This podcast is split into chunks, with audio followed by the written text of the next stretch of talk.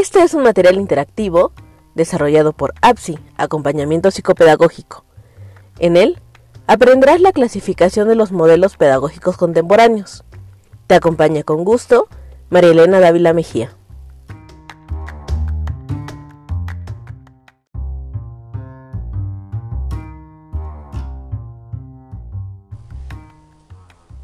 Primero, encontramos la clasificación clásica.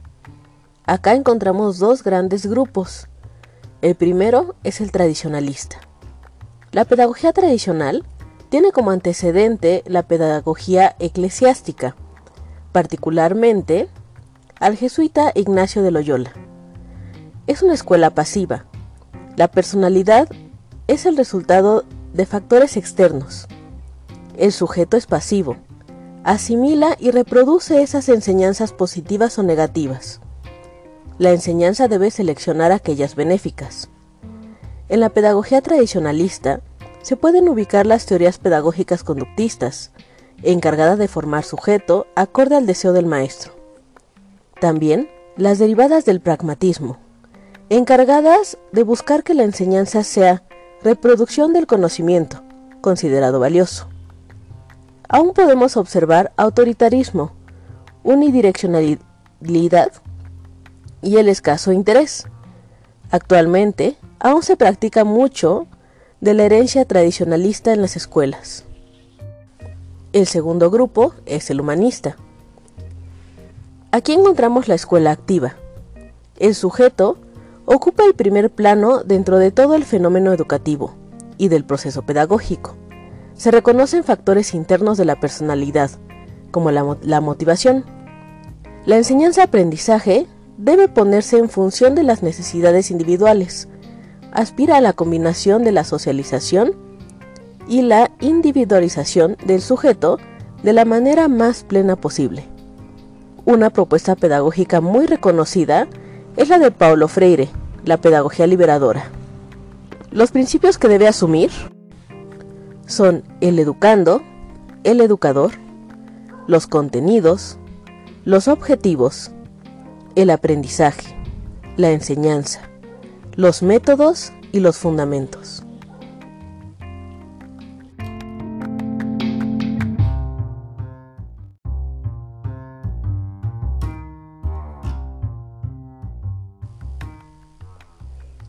La clasificación según Planchard se observa desde un punto de vista estrictamente sociológico. Los modelos pedagógicos pueden clasificarse según el énfasis que ponen en la educación para el reforzamiento de la individualidad o de la integración al contexto social. Encontramos aquí tres modelos. El primero es el modelo de educación con énfasis en contenidos. Se coloca especial importancia en la transmisión de información el profesor es el protagonista, tratando de inculcar nociones e introducirlas en la memoria del alumno, concebido éste como depositario del conocimiento. Es una educación autoritaria. Sustenta su influencia en el modelo de comunicación monológico, basado en la existencia clásica de un emisor y un receptor, siendo el emisor el profesor y el receptor el alumno.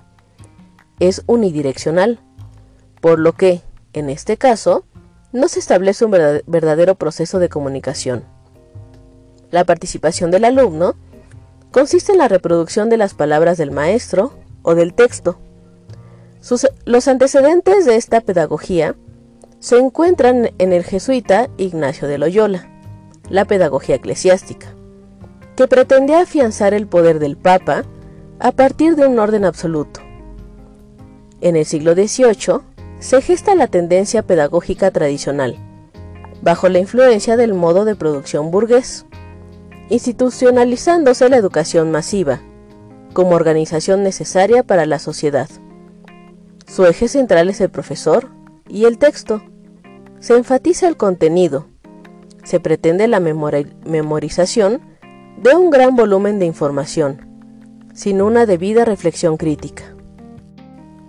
El segundo es el modelo de educación que se centra en los efectos. Aquí encontramos a Skinner. le otorga gran importancia a la motivación y plantea como objetivo el cambio de actitudes. Tiene su origen en Estados Unidos durante la Segunda Guerra Mundial, a partir de los entrenamientos militares, para el rápido y eficaz adiestramiento del soldado.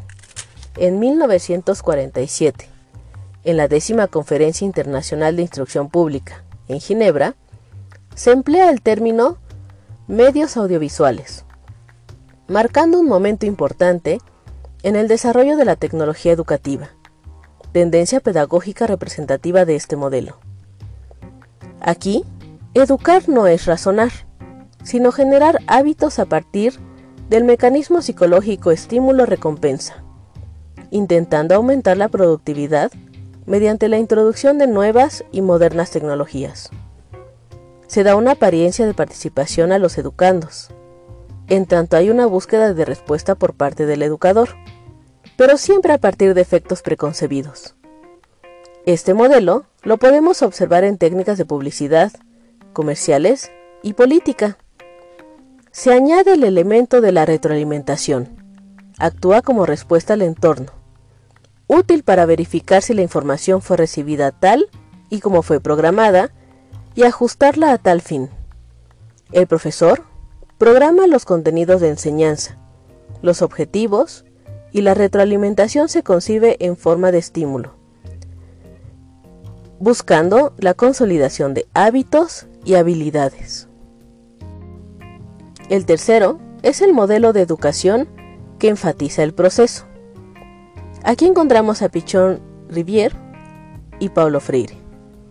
Concibe la educación como praxis, reflexión y acción del hombre sobre el mundo para transformarlo enfatiza el proceso transformador de, las personas, su desarrollo personal y social en un contexto grupal, en interacción dialéctica con la realidad. Se considera que en el proceso educativo debe ser el sujeto quien va descubriendo, elaborando, reinventando y haciendo suyo el conocimiento. Freire especifica que, conocer no es adivinar, por lo tanto, la información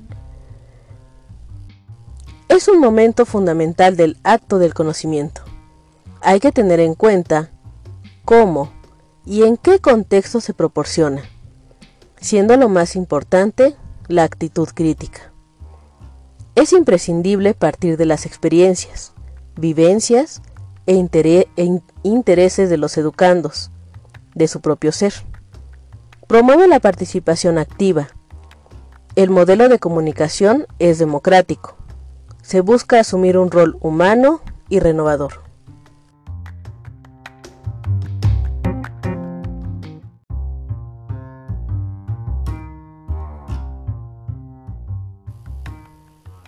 En la clasificación según Rafael Flores Ochoa, aquí el autor clasifica los modelos en cinco grupos. El primero, el modelo pedagógico tradicional, el segundo, el modelo conductista. El tercero, el modelo romántico, que busca la máxima autenticidad, autenticidad, espontaneidad y libertad individual. El cuarto, el modelo desarrollista. El niño construye sus propios contenidos de aprendizaje. Se busca el acceso al nivel superior del desarrollo intelectual, según las condiciones sociales de cada uno. El quinto, modelo socialista, busca el desarrollo pleno del individuo para producción social, tanto material como cultural.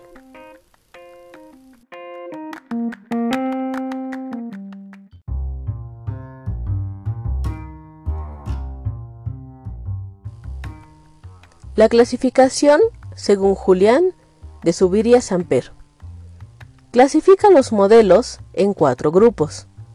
El primero, el modelo pedagógico heteroestructurante. Busca transmitir información y normas. El segundo, el modelo pedagógico autoestructurante de la escuela activa. Busca la socialización y felicidad del niño. Aprende por descubrimiento.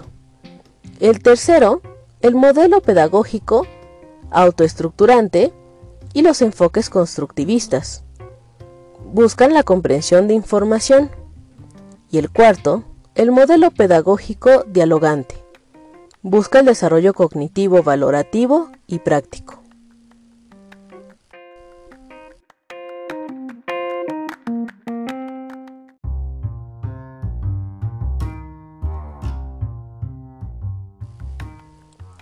La clasificación de los modelos.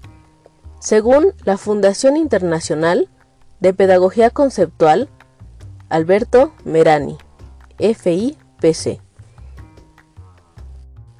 Propone seis tipos de pedagogías y dentro de cada una de ellas enmarcan algunos enfoques pedagógicos. Te invito a que des clic al nombre de cada uno de ellos para observar la clasificación. También encontramos otros modelos que constituyen paradigmas educativos importantes por los aportes que han hecho a la educación. El primero es la enseñanza problemática. Parte de concebir al alumno como un ente activo, por lo que debe realizar una actividad para poder apropiarse del conocimiento y así desarrollar su intelecto. El segundo, la pedagogía conceptual, su objeto de estudio es la educación de seres humanos amorosos y talentosos. Comprende que el ser humano está integrado por tres sistemas, el cognitivo, afectivo y expresivo.